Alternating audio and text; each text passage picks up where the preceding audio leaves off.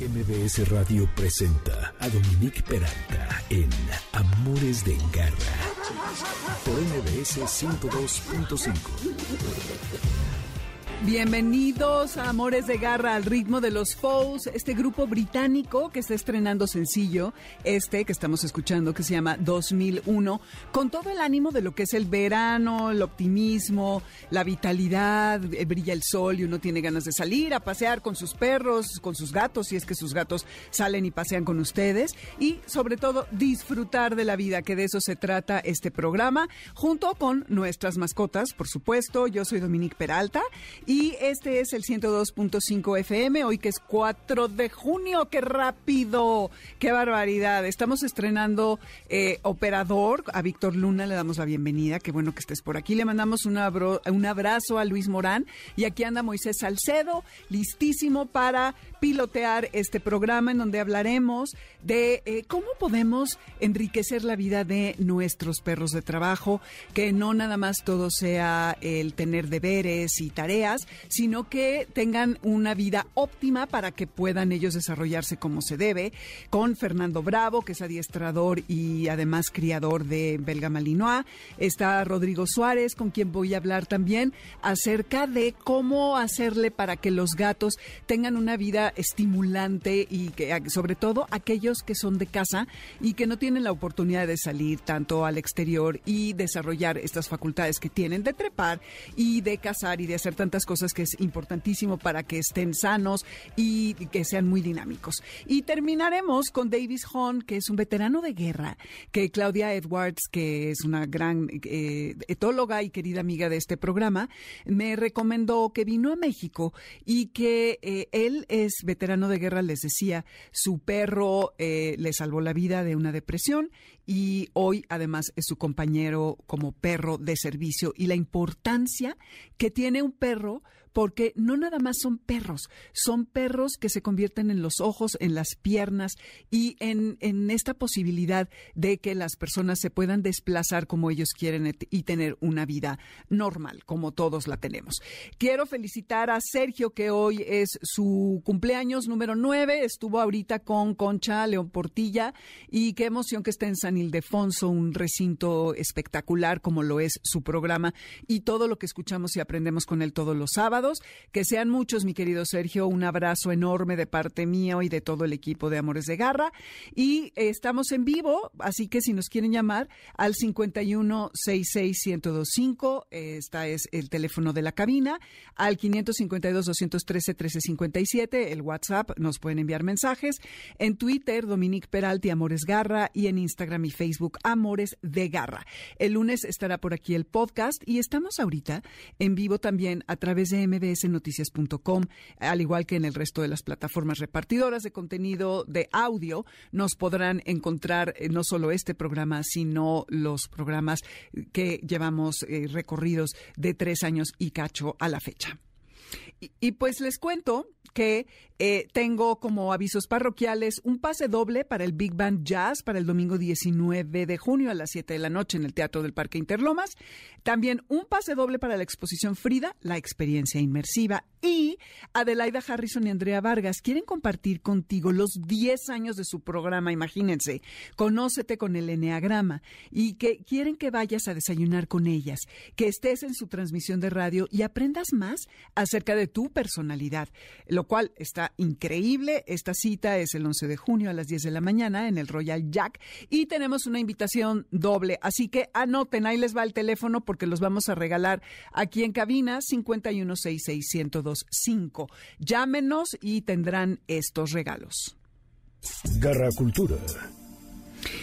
Fernando Bravo eh, estuvo con nosotros hace, me parece, tres semanas y me da mucho gusto darte nuevamente la bienvenida, Fernando, para hablar ah, un poco más acerca de los perros de trabajo, que, que, son estos animales que lo único que quieren es complacer a, a sus humanos y que tienen estos entrenamientos sofisticadísimos, por lo cual merecen que nosotros les demos una vida con muchos estímulos para que estén lo mejor posible. Antes de otra cosa, solo les quiero decir quién es Fernando Bravo. Él se inicia en el adiestramiento canino en 1990, gana el premio Kitsia Bomelitz como mejor entrenador novato, hombre de ataque en la Mundial del Ring del 99, ganador del Perro del Año de Protección en el 2003, primer entrenador en hacer un perro de perro de protección nivel 3, jefe de la unidad canina de la Policía Fiscal a nivel nacional, único latinoamericano en competir en la Copa de Francia en 2005 Niza, 2006 en Meriñac, ganador del Campeonato Mexicano de Ring en varias ocasiones, de la Copa de las American en Chicago, jefe de la unidad canina de los topos, famosísimos, juez de perro de protección, de perro de detección y de ring francés, y ha impartido seminarios en Argentina, Brasil, Perú, Venezuela, Ecuador, Costa Rica, Canadá, Estados Unidos y en toda la República Mexicana. Fernando Bravo, bienvenido nuevamente a Amores de Garra. Hola Dominique, muchas gracias. Al contrario, gracias por invitarme nuevamente. Recuerda que yo mientras platique de perros soy feliz, así que te lo agradezco mucho. Al contrario, nosotros felices. Oye, pues cuéntanos, mira, más que hablar ya de, lo que es el belga malinois que nos platicaste la, otra vez que estuviste aquí, el, tema de los perros de trabajo. Tener un perro de trabajo, como lo es tener cualquier perro, es una gran responsabilidad. ¿Cómo podemos hacer, además de obviamente su alimentación eh, y todo esto que implica tener a un perro sano, cómo podemos hacerle para que tenga nuestra mejor atención, porque estos perros suelen ser muy estoicos y a lo mejor eh, si tienen algún problema eh, que les duele alguna articulación o alguna cosa, lo van a tratar de esconder porque es un comportamiento eh, em, instintivo, ¿no? Para, para no parecer débil. Entonces, además de todo esto, ¿qué dirías tú que es importante para en la tenencia de estos animales de trabajo? Claro, bueno, lo primero es tener los conocimientos necesarios para podernos dar cuenta de, basándonos en sus comportamientos, si tienen alguna dolencia, alguna afección, algo que les, les pueda estar incomodando. La observación es el mejor método. Hay que ser muy observadores con nuestros perros, porque aunque, como dices, son muy estoicos, enseguida vamos a notar que hay algún cambio, algo les está sucediendo que no tienen la misma actividad, que no tienen la misma actitud que suelen tener. Y como bien dices, estos perros pueden de veras casi tener la pata rota y tú les avientas la pelota y van por ella, porque tienen un instinto tan desarrollado, una inteligencia funcional tan desarrollada que prefieren trabajar a, a pesar de las condiciones pueden puede ser que trabajen en lugares donde están a 45 grados centígrados en la sombra y que uno no quiere ni siquiera salir del aire acondicionado y ellos trabajan en esas situaciones a pesar de que el pavimento esté ardiendo o situaciones muy adversas. Claro, y si un perro es activo en superficies que son duras, a lo mejor necesita, esto es un ejemplo eh, pues pequeño, pero creo que puede hacer una gran diferencia, que se le corten sus uñas para que no, eh, para que no se le dificulte el caminar y lo pueda hacer de mejor manera. Entonces, esto habría que eh, revisarlo cada semana, Fernando. Sí, de preferencia. Pasa mucho que por ejemplo, en el afán de darle mucha condición física al perro, lo sacan a correr o andar con la bicicleta y le llegan a pelar los cojinetes. Mm. Entonces, pobre, pues imagínate, al rato no puede caminar, pero pareciera que, que, no lo, que no le duele, o sea, en realidad sí está sufriendo, sí le duele, pero si se trata de salir a jugar, a correr o a volver a hacer ejercicio, sale como si nada y se vuelve a lastimar. Entonces, sí, lo ideal es eh, tener mucha atención con, sus patitas y podría ser inclusive bueno acostumbrarlos a estos guantes que tienen para, para ese tipo de ejercicios. ok. Oye, ¿y nos podrías hacer una distinción, Fernando, acerca de qué es un perro de trabajo, un perro de servicio, un perro de apoyo emocional? Cuando hablamos de perro de trabajo, ¿qué sería la ¿cuáles serían las características? Bueno, el mundo de la canofilia se divide en dos, grandes hemisferios. Uno es el mundo de la belleza, perros de belleza, perros de estructura, y el otro, los perros de trabajo. Dentro de los perros de trabajo yo lo dividiría en dos a su vez, perros deportivos y perros de servicio o civiles. Dentro de los deportivos, pues tenemos, ya sabes, el ring francés, el mondio ring, obediencia, agilidad, eh, muchos deportes, el IGP, y dentro de los de servicio, pues los perros detectores, los perros policía, los perros de búsqueda y rescate, perros de terapia. Ambos perros, ambos tipos de perro, en la mayoría de los casos tienen que tener características similares. Tienen que ser perros de mucho temple, de muy buenos nervios, que soporten estar en situaciones de mucho estrés, ya sea perros deportivos o perros de trabajo o de servicio, ¿no? Bueno, los de servicio, los de trabajo, los de deporte también son de trabajo, nada más que no es un trabajo comunitario, no es un trabajo civil, ¿no? Exactamente. Oye, y pon tú que yo tengo un perro, una raza que es de trabajo, pero yo no soy policía ni hago deporte con él. ¿Cómo debo de hacerle para sacarle todo su potencial, que el animal no esté desperdiciado, no esté aburrido, no esté ansioso, no esté estresado? Pues mira, aunque no seas policía o no te dediques al deporte, a competir como tal en alguno de ellos, como sería el ring francés, sí te recomendaría que te unieras a un club de adiestramiento o a una escuela de adiestramiento. Nosotros aquí en Segucán, por ejemplo, tenemos gente que viene a entrenar con su perro simplemente por el gusto de hacerlo. A veces los invitamos a las competencias, los animamos para que vayan a competir y no, no es su objetivo, no es su intención.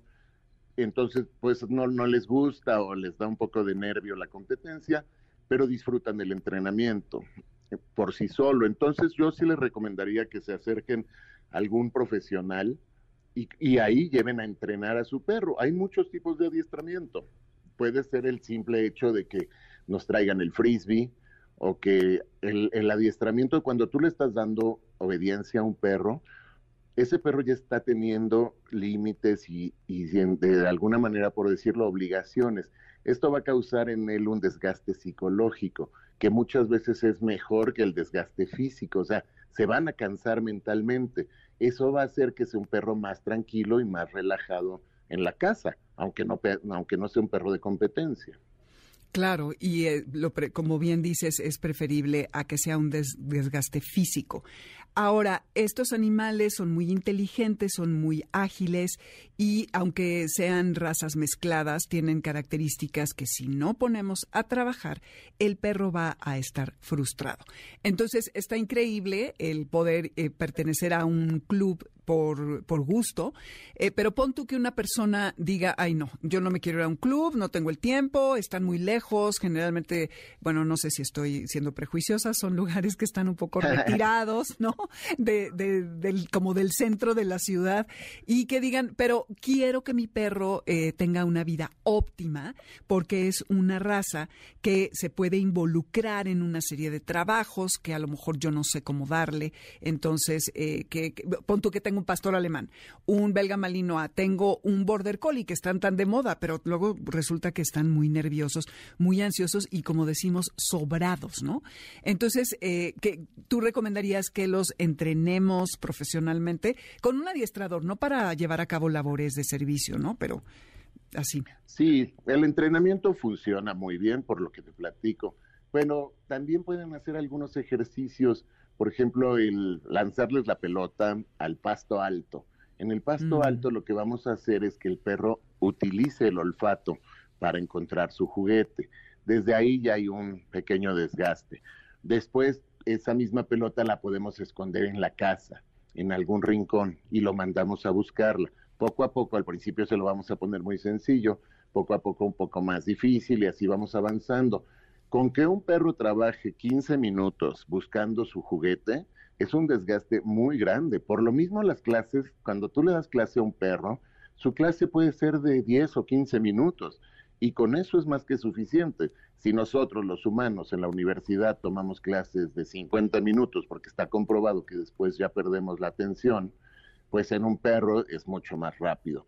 Recomiendo a lo mejor un par de sesiones, una en la mañana y una en la tarde de este tipo de, ejercicios en, los que el perro está buscando su juguete o si lo sacamos a caminar, que lo sacamos a caminar con una mochilita en el lomo en la que vaya cargando unas botellas de agua, cosas que, bueno, aparte de del juego normal, cosas que lo pueden hacer un poco más entretenido y eso va a hacer que se canse. Si yo saco a pasear un perro nada más y me va jalando enfrente, me va arrastrando, nada más está teniendo un desgaste físico. Mm. Si lo saco a pasear y aparte de pasear le voy enseñando obediencia, voy haciendo que se siente en las esquinas, que se eche, que se quede quieto, que haga algunos ejercicios, estoy haciendo un desgaste psicológico y va a llegar mucho más cansado que si solo salió a caminar.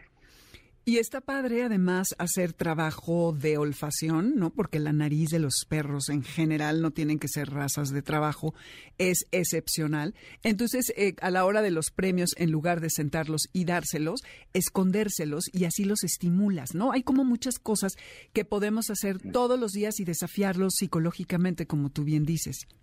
Exacto, y es una rutina rápida, ¿no? No nos tiene que llevar tanto tiempo podemos hacerla en un ratito en la mañana, dedicarle 15, 20 minutos y lo mismo por la tarde, y eso nos va a ayudar mucho.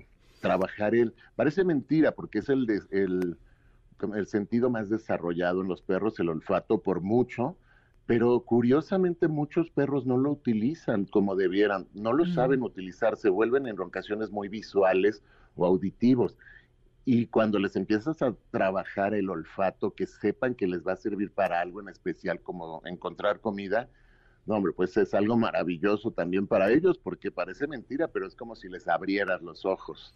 Oye, es que como bien describías, si te sales con tu perro a caminar y te va jalando y tienes prisa y nada más no lo dejas ni que huela dos arbustos, olvídalo, no lo estás estimulando en este trabajo que es fundamental, porque es como ellos conocen el vecindario, conocen los perros que circulan por allí, saben qué está pasando, qué edades, qué sexos de perros están circulando por allí. Entonces, pues hay que abrirles el mundo, no nada más que dejar que te arrastren y salir ya, cumplir con la vuelta para que salga al baño el animal. Oye, y para terminar, Fernando, eh, en cuanto a la alimentación de estos de estas razas de trabajo, de estos perros de pastoreo, de estos perros policía, militares de terapia, que son de búsqueda y de rescate, eh, ¿qué tienes tú que crías eh, belga malinois?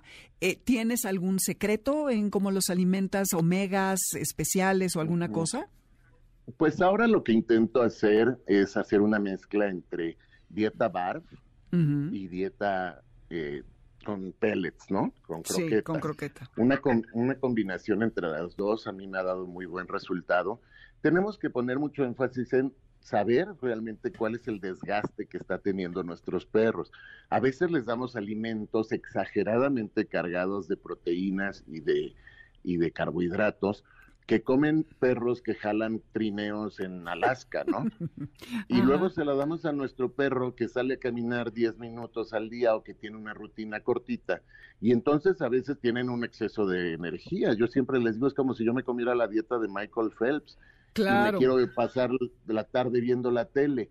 Pues no, no hay un, no hay un equilibrio. Entonces, no hay que exagerar en la calidad del alimento si es que el perro no tiene realmente un desgaste físico y psicológico fuerte. Yo lo veo más en ese sentido, ¿eh? veo más casos que perros que están sobrealimentados para lo para las funciones o la actividad que realizan en el día que perros mal alimentados. Bueno, hablando de este tipo de perros, obviamente, ¿no? No de todos los perros del mundo, pero de este tipo de perros, como que se esmeran en darles demasiado buen alimento mm. y eso también puede tener algunas consecuencias fisiológicas, ¿no? Daños en los riñones y en el hígado por el exceso de, proteína, y vitaminas, ajá, que no, que realmente el perro no está utilizando. Entonces, algo equilibrado, ser como muy objetivos en qué desgaste tiene mi perro, eso va a comer, proporcionalmente. Perfecto. Fernando, ¿a dónde te localizamos? Se nos acabó el tiempo. Si alguien te quiere contactar. Claro que sí. Mi teléfono es 55 30 50 0027. El nombre de mi escuela es Segucán de México. En las redes sociales, en Facebook, también estoy como Fernando Bravo Molina. Y me pueden localizar o por Instagram igual como Fernando Bravo Molina. Y aquí estoy a sus órdenes para lo que necesiten y también por supuesto a tus órdenes. El día que gustes, platicamos otra vez. Claro que sí, muchas gracias, que así sea. Garra Tips. Y bueno, hablando de darle buena calidad de vida a los perros, también hay que darle una gran calidad de vida a los gatos. En el spot que, hacía para promover este eh, programa, decía que todos a lo mejor pensamos, ay, un gato es bien fácil de tener porque casi que se entretienen solos y no hay que hacer mayor cosa porque los puedes dejar todo el día en el departamento, en la casa y no hay que estarlos sacando a pasear a la calle como a los perros. Pero ¿qué creen? Se necesita de mucha estimulación y de mucha calidad de vida también para ellos. Y para hablar al respecto, regresa el doctor Rodrigo Suárez, que es médico veterinario zootecnista de la UNAM, especialista en medicina y cirugía veterinarias, etología clínica y también académico del Departamento de Etología Fauna Silvestre y Animales, del laboratorio de la Facultad de Medicina Veterinaria y Zootecnia, también de la UNAM.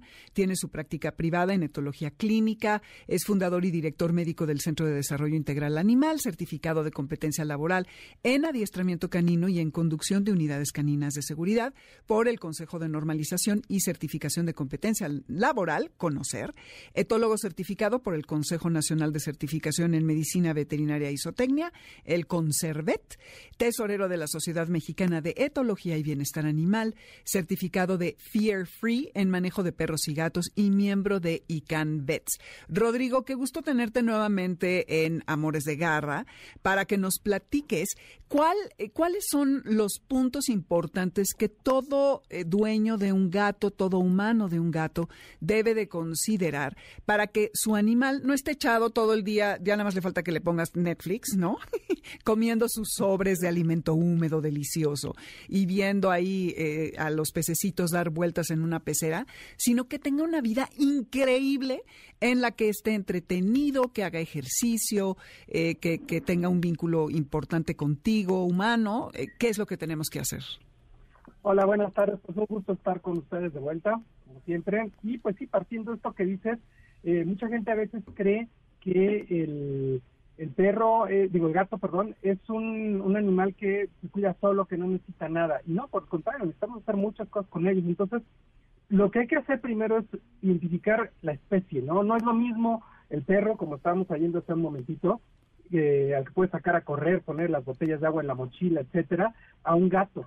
A mucha gente cree que el gato es como un perro chiquito y no. Entonces necesitamos conocer muy bien la biología de la especie y pensar que el gato evolutivamente es un animal cazador y es un cazador solitario.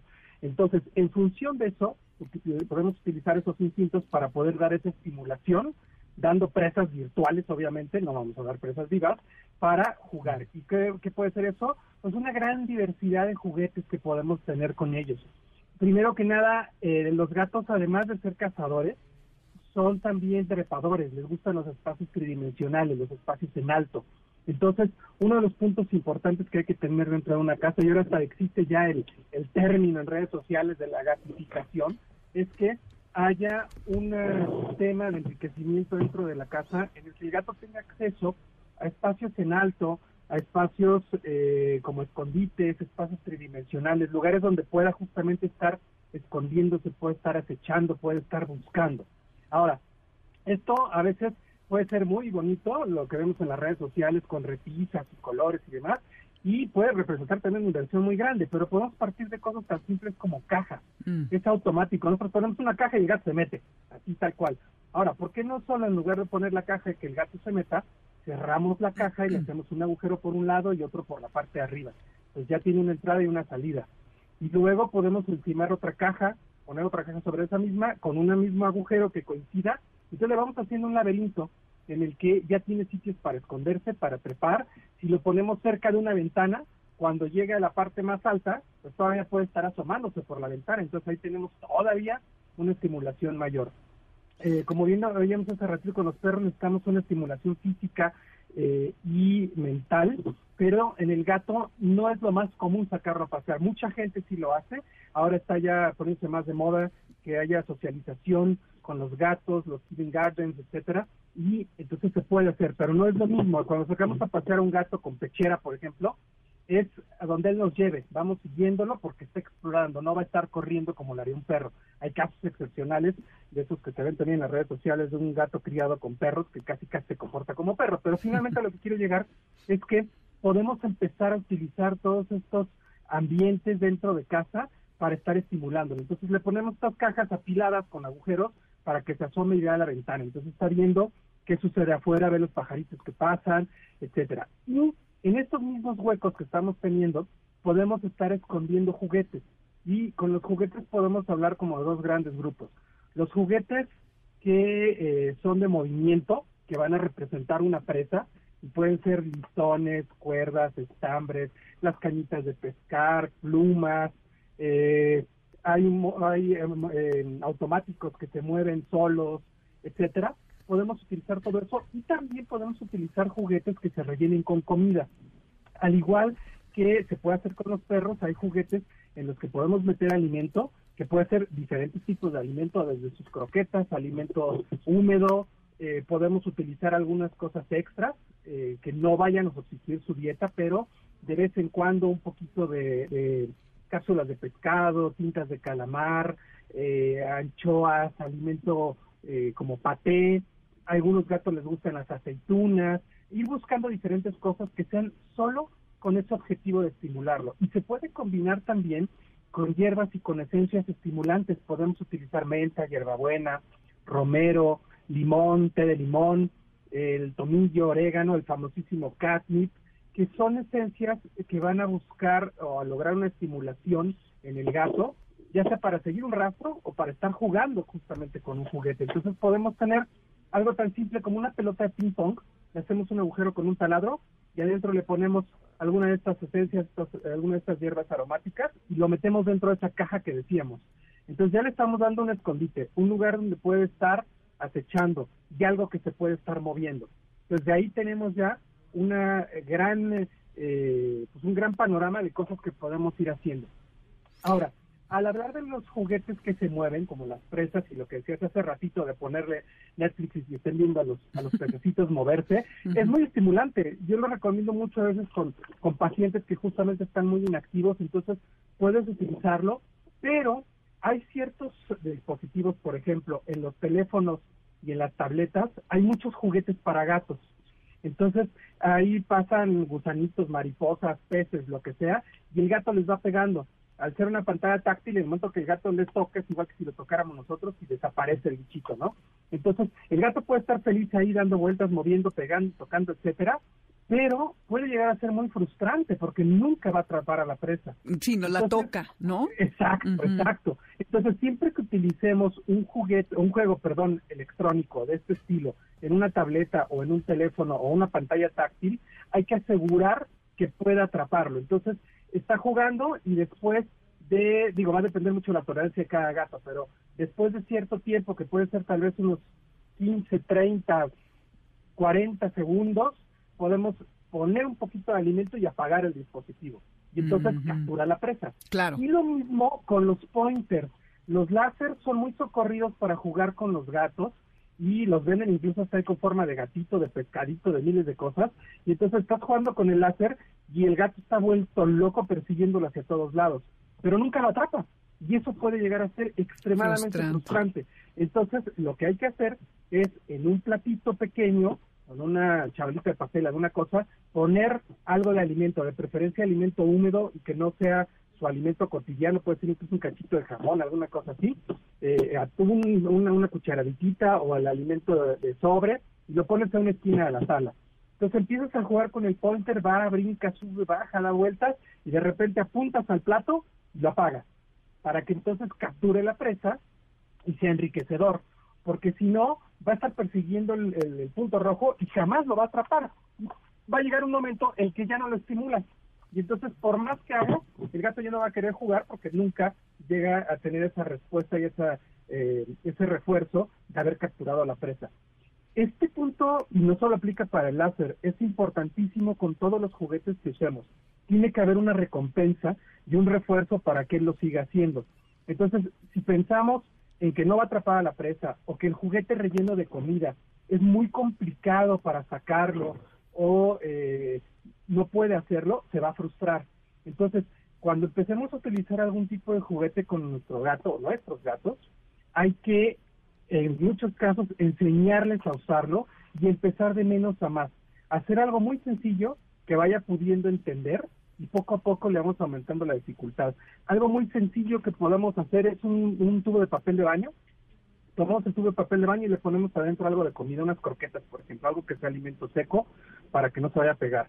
Y le, empezamos a mover con las manos, entonces él va a empezar a pegarle también porque se está moviendo y va saliendo la comida.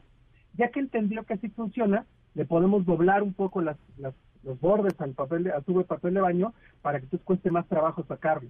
Y luego le podemos amarrar un listón o ponerle una pluma o un estambre. Entonces va a empezar a tener más herramientas para poder jalar este tubo y que vaya saliendo la comida. Podemos también ponerle un cascabel, entonces ya vamos a tener ahí una estimulación visual, olfativa y auditiva por justamente todo lo que este, lo que está lo que está teniendo y que justo va a darnos ese pues ese tenerlos ocupados.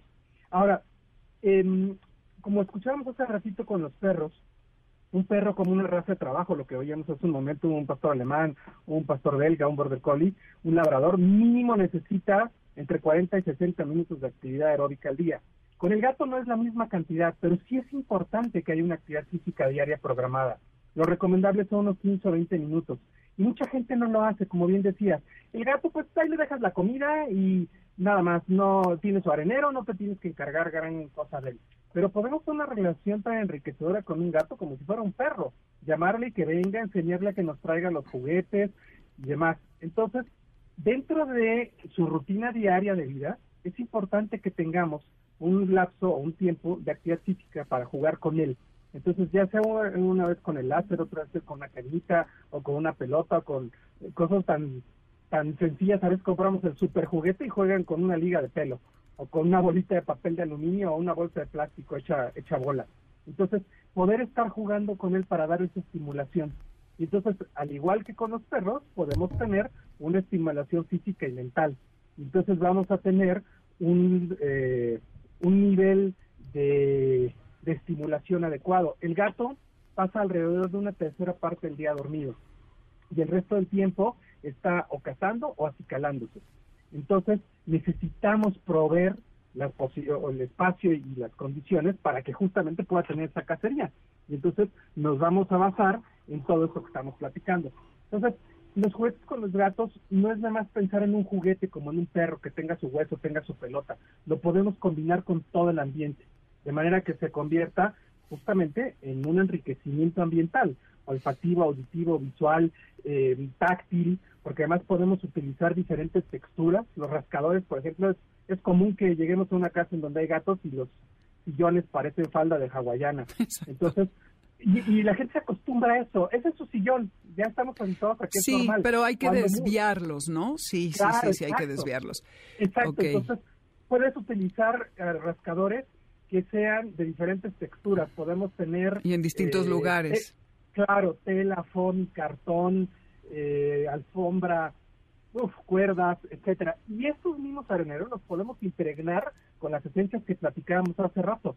Entonces, puedes hacer toda una combinación de un espacio que sirva para esconderse, para subir, para rascar, para buscar, y entonces le estás dando un nivel de enriquecimiento que va a verse convertido en actividad mental, actividad física y por consiguiente un incremento en su nivel de bienestar. En su actividad. Va a estar teniendo, exacto, va a poder hacer las conductas propias de la especie y además cubrir con sus requerimientos, porque algo importante con los gatos es que es importante, más bien, es necesario que tengan la comida libre acceso, salvo ciertos casos particulares, pero al ser un cazador y ser un cazador solitario caza presas pequeñas, entonces, lo ideal en una casa con gatos es que haya 5, 7, 8 areneros. Aquí en tu casa nosotros tenemos dos gatos y hay 12, perdón, eh, comederos.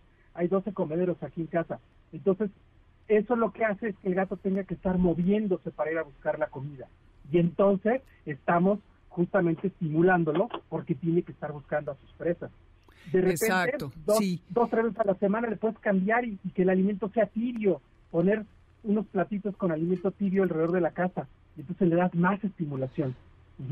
Oye, pues muy bien, Rodrigo, se nos acabó el tiempo. Muchas gracias. Me gusta todos los, los consejos que nos das porque implican el no tener que gastar mucho dinero, ponernos creativos, hacer conciencia de que debemos de minimizar, minimizar el confinamiento lo más que se pueda, darles la libertad para que circulen libremente, que es algo básico, y que puedan escalar como estar en espacios verticales, igual que horizontales. Les encanta a los gatos hacer esto. Y vi el otro día un video en donde le ponían esta em, cosa, ¿cómo se llama? Esta reja de, de gallinero en una ventana y la ventana abierta, pero bien asegurada, para que escalara el gato. Entonces, ventanas grandes, escaleras, todo esto es muy bueno. Muchas gracias, Rodrigo. Este, rápido, nada más danos una red donde te puedan encontrar, que ya nos tenemos que ir a corte. Claro que sí. Nos pueden encontrar en Facebook, en Twitter, en Instagram como Sendy Animal en internet como sendianimal.com,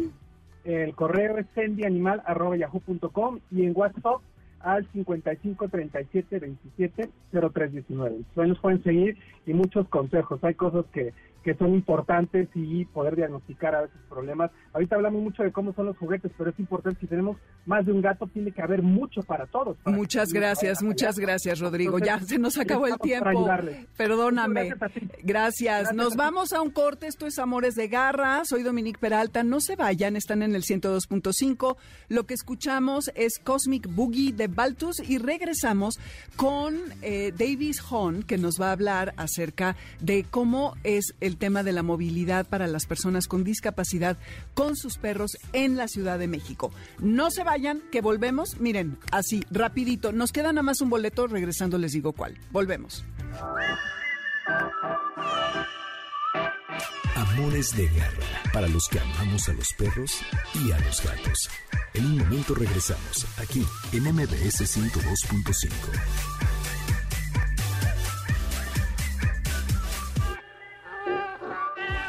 Continuamos en Amores de Garra con Dominique Peralta en MBS 102.5. ¿Sabes dónde está tu gato? Regresamos. MBS 102.5. Tenemos todavía pases para el Big Jazz Band para el domingo 19 de junio a las 7 de la noche en el Teatro del Parque Interlomas. Y además, ¿qué creen? Una promoción para que se ganen una moto. Hay héroes que no tienen capas, se llaman papás. Y ahora queremos regalarles algo muy especial. Cuéntenos en un video, ¿qué es lo más heroico que ha hecho su papá por ustedes? Envíenlo a, anoten, premios mbs.com. Repito, premios arroba mbs.com. Y a la mejor historia le vamos a regalar una moto. Sí, una motocicleta nuevecita. Tienen hasta el 15 de junio para participar porque los papás se merecen todo en MBS 1025. Y ahorita, pues estamos en Amores de Garra y saben que en Spotify encuentran la lista con la música que tenemos bajo mi nombre. Buscan la de Amores de Garra. Soy Dominique Peralta. Estamos en el 102.5. Anoten el teléfono en cabina para que se lleven los pases del Big, Big Band Jazz. 50 5166125, el WhatsApp 552-213-1357, redes Dominique Peralta, Amores Garra en Twitter, Amores de Garra en Instagram y Facebook, mbsnoticias.com, el podcast el lunes. Y pues anoten. Manada de Garra. Me hice bolas. Qué barbaridad. Bueno, eh, Ustedes, y, igual que yo, seguramente damos por hecho el tema de movernos libremente y ser autónomos. Hay personas que tienen perros de servicio que se convierten en sus ojos, en sus piernas y en esta capacidad de tener la, el libre acceso a ir a un restaurante, a subirse al transporte público, a caminar por las calles, incluso en casa, a vestirse porque el perro les trae los zapatos, les abre los cajones. Eh, una serie de tareas que son asombrosas por decirlo menos.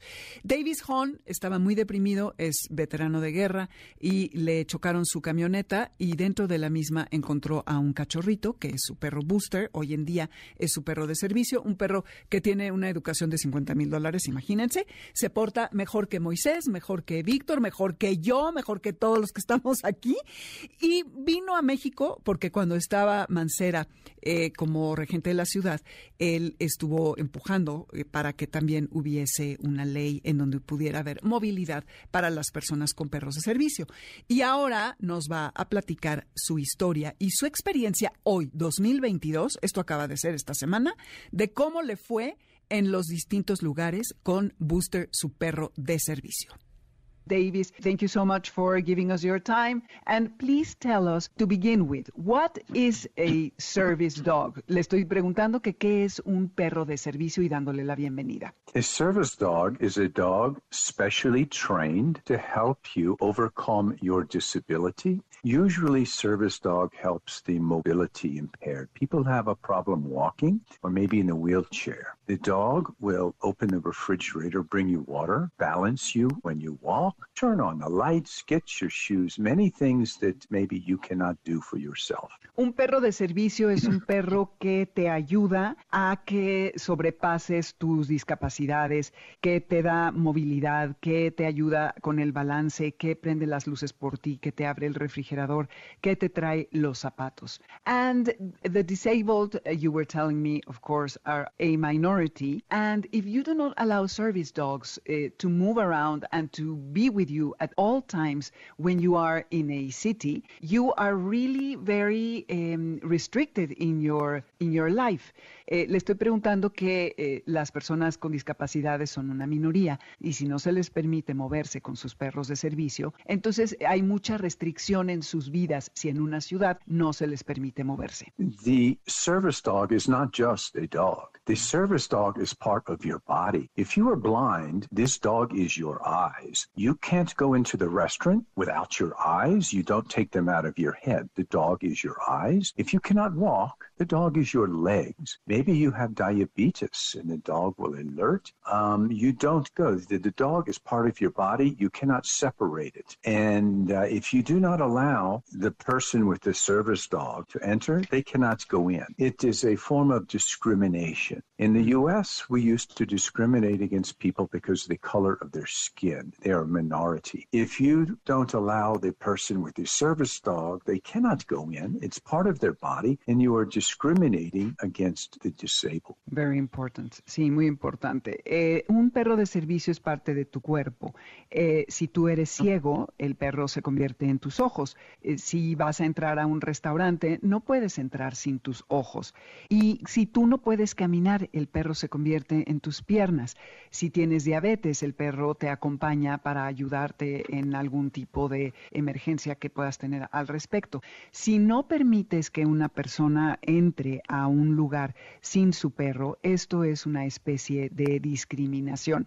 Es un, en Estados Unidos dice que se discrimina a las personas por el color de su piel, pero también hay discriminación a las personas discapacitadas. So, uh, your experience in Mexico, Davis, how has it been uh, being uh, going around with your dog? I understand from what you were telling me that you were in Mexico previously, and then now that the legislation has changed, allowing people to enter every kind of establishment with their dogs.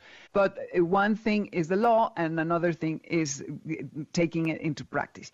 Entonces le estoy preguntando que, que, cuál ha sido su experiencia en la Ciudad de México, porque hace algunos años estuvo aquí, tuvo malas experiencias, y cuál es su experiencia ahora con, con su perro, porque hay una, una parte de la ley eh, que eh, permite que las personas con discapacidad entren a los lugares con su perro, pero una cosa es la ley y otra cosa es la realidad. Yes, I'm first I must say I'm very proud of the Mexican the city government for passing the law for acceso. I hope that as the country of Mexico will do the same. I wrote a letter to Dr. Mencero, the mayor, porque una persona ciego necesita dormir en calle simplemente porque eres ciego. Um, but you passed the law. I'm very proud. But many do not know it exists, and many do not care. Um, and we have this problem in the USA also. Uh, two nights ago, I went to a restaurant. They did not want to let me in with my service dog. They said, come back in one and a half hours. Well, in one and a half hours, the restaurant was going to be closed. That was not nice. And so I said, La ley es la ley. Yo respeto la ley en tu país. Tu respect la ley. You respect the law. If not, please call the police. We need to make a report so your government understands that you do not respect the law. After that, they brought me inside, and the dog is trained to go under the table. You don't even know the dog is there. The dog has received about a $50,000 education. For a guide dog, 100,000, more than most students. Very professional. But the law is no good if you don't know the law exists. I agree with you, estoy de acuerdo. Ok, entonces eh, lo que dice es que está muy orgulloso del gobierno de la Ciudad de México porque hay una ley de acceso para las personas que tienen limitaciones y que tienen perros de servicio. Y que hace algunos años él escribió una carta a Mancera, que era, obviamente ustedes saben, el regente de la ciudad, para decirle que, que los ciegos estaban durmiendo en la calle porque no tenían dónde ir y que, bueno, que era importante el que se les diera permiso de entrar a donde ellos quisieran y eh, que ya se pasó esta ley, que en realidad he estado investigando y no es una ley eh, per se, es una modificación a la ley de salud que permite que eh, haya esta em, apertura en, en, estos lugares. Pero hay muchos, muchas personas y establecimientos que no saben de esta actualización o que no les importa. Entonces no saben que existe y esto no solamente pasa en México, él comenta que también en Estados Unidos. Cuenta que hace dos noches estuvo en un restaurante en el que le dijeron que no podía pasar con el perro, que regresara en hora y media y les dijo que él no era tonto, que él sabía que en una hora y media el restaurante iba a estar cerrado y que este perro está entrenado para con aproximadamente 50 mil dólares de, de gasto en su educación, mucho más que algunos estudiantes y que es un perro al cual no te das cuenta que está en el lugar, que está entrenado para meterse abajo de la mesa. Y él entró en una discusión diciéndoles que le, en perfecto que le hablaran a la policía para que se enteraran de que aquí la ley no se estaba cumpliendo y finalmente le permitieron la entrada y así pudo estar tranquilamente con su perro que se comportó como uno que ha estado educado con 50 mil dólares y que es un perro que se porta seguramente eso lo digo yo, no lo dijo él, mejor que muchos de los comensales que estaban allí. And Davis, also you, you were telling me about your experience with mm, an airline uh, some years ago, I think, and that they left you at the airport. Yeah, I'm glad you asked me about that. First, let me tell you that you are very pet friendly in Mexico. Many restaurants, they bring the dogs more so than in the United States. I'm very proud of mm, that. Wow. Um, but you still get problems. Um, I was visiting a lady friend with cancer maybe four years ago in McAllen, Texas. United Airlines, I went from my city, New Orleans, to McAllen, and United put me on Aeromar, Aerolina Aeromar. Yeah. When I went to the airport, I returned the rental car. I'm with my service dog, and they said they would not fly the service dog. Hmm. The law says any airline from any country that flies into the United States or out must accept the service dog with the disabled person inside the plane at your feet. Once you're in the other country, it's none of our business. It is your law, your country. But to and from, you have to allow, or you can't fly into the U.S. I got to the airport. I returned the rental car. I'm with my dog, Aerolina Aeromar. Nope, only small dog in a box. I asked them, call Mexico City to your office, please. They called. The Mexico City said no. and I, then the airport closed. The lights are turning off. I called the police to make a report. The sheriff makes the report. And then television. Oh, uh, at five o'clock, stay tuned. The man denied access in the airport with his service dog. It took two years. The airline hired wow. a fancy lawyer in New York. He was not very smart. He didn't know the dog laws either. But two years later, the government in the U.S. put two sanctions or fines against Airmar Airlines. Then I bought another ticket, the same itinerary, and I'm back in McAllen. They put me on Aramar and they treated me like a king. But imagine if that was your mother, your father, your mm-hmm. spouse, mm-hmm who is blind with the dog asking for help to get on the plane and they say no and the lights are turned off. You can't get the rental car. What do you do? It's terrible horrible. So the fight is not so much for me but it's for your family your mother your father your son your daughter your loved ones um, it was a terrible experience with Aramar, and I fought the attorneys for two years. But eventually, la ley es la ley es mm. la ley. And I'm grateful to God for the opportunity to be able to fight this fight to help other people. Well, congratulations for your tenacity in doing this. eh, le digo que felicidades por su tenacidad, porque eh, hace unos años él estaba visitando a una amiga que tiene cáncer. Salió evidentemente de McAllen, de Estados Unidos, y lo pusieron en, un vuelo de Aeromar. Eh, eh, primero dijo que estaba muy orgulloso de México porque somos mucho más pet friendly que en el mismo Estados Unidos. Entonces, que todavía había mucho camino que avanzar, que andar, pero que estaba eh, sorprendido. Bueno, entonces está en este vuelo en Aeromar y se va a subir y no lo dejan. Él dice que en la ley en Estados Unidos, si tú sales de o vas a, por ley tienes que permitirle a una persona con discapacidad subir con su perro de servicio. En nuestro país ya es otra historia, pero de y hacia eh, Estados Unidos la ley indica esto. Él le dice a la persona que habla de la Ciudad de México, los de Aeromar de la Ciudad de México dicen que de ninguna manera se va a subir.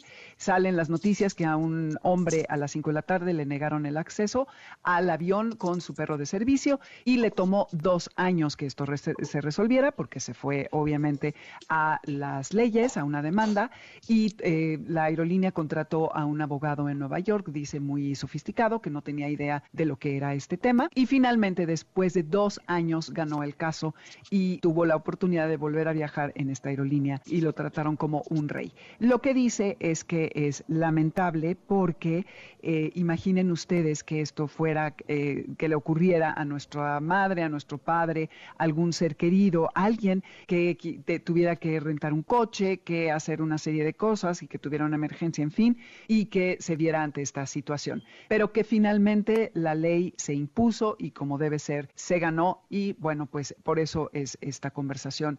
Well, I'm very proud of uh, your city for at least trying to make this accommodation for the disabled people. It's very, very important and it changes people's lives. Those that are listening, if you have a friend that owns a restaurant or you have a business, please share this with them so that they know. The more people that share it, the more people will know and the more the disabled will be accommodated. Dice estar muy orgulloso de nuestra ciudad por estar haciendo este esfuerzo para ampliar esta accesibilidad a las personas que tienen limitaciones y que aquellos que están escuchando, que conocen personas que tienen negocios, restaurantes, que por favor les digan que esto es parte de la ley para que la gente pueda tener una movilidad mayor eh, con sus perros de servicio. Estos perros de servicio ayudan a superar la discapacidad, como bien lo señaló Davis, y eh, el que no permitas a personas con, este, con estas restricciones moverse en una ciudad es una especie de discriminación. Llegamos, de discriminación, llegamos al final, corriendo de Amores de Garra, quédense que viene Líneas Sonoras con Carlos Carranza, siempre increíble su programa, y nos vamos, en nombre de la manada de Amores de Garra, los saludamos Alberto Aldama, Felipe Rico, Karen Pérez, Moisés Salcedo, Adriana Pineda y Víctor Luna en los controles. El martes con Jesse nos escuchamos, igual con Pontón el jueves y el próximo sábado de 2 a 3. Esto que escuchamos es Drama Don't Hold Back. No se retengan, no se inhiban, hagan lo que ustedes quieran y siempre pónganle placa a sus perros y siempre eh, eh, con la vista en alto cuando salgan a pasear. Ahí se ven, soy Dominique Peralta. Adiós. MBS Radio presentó Amores de Garra con Dominique Peralta. Te esperamos el siguiente sábado a las 2 de la tarde por MBS 102.5.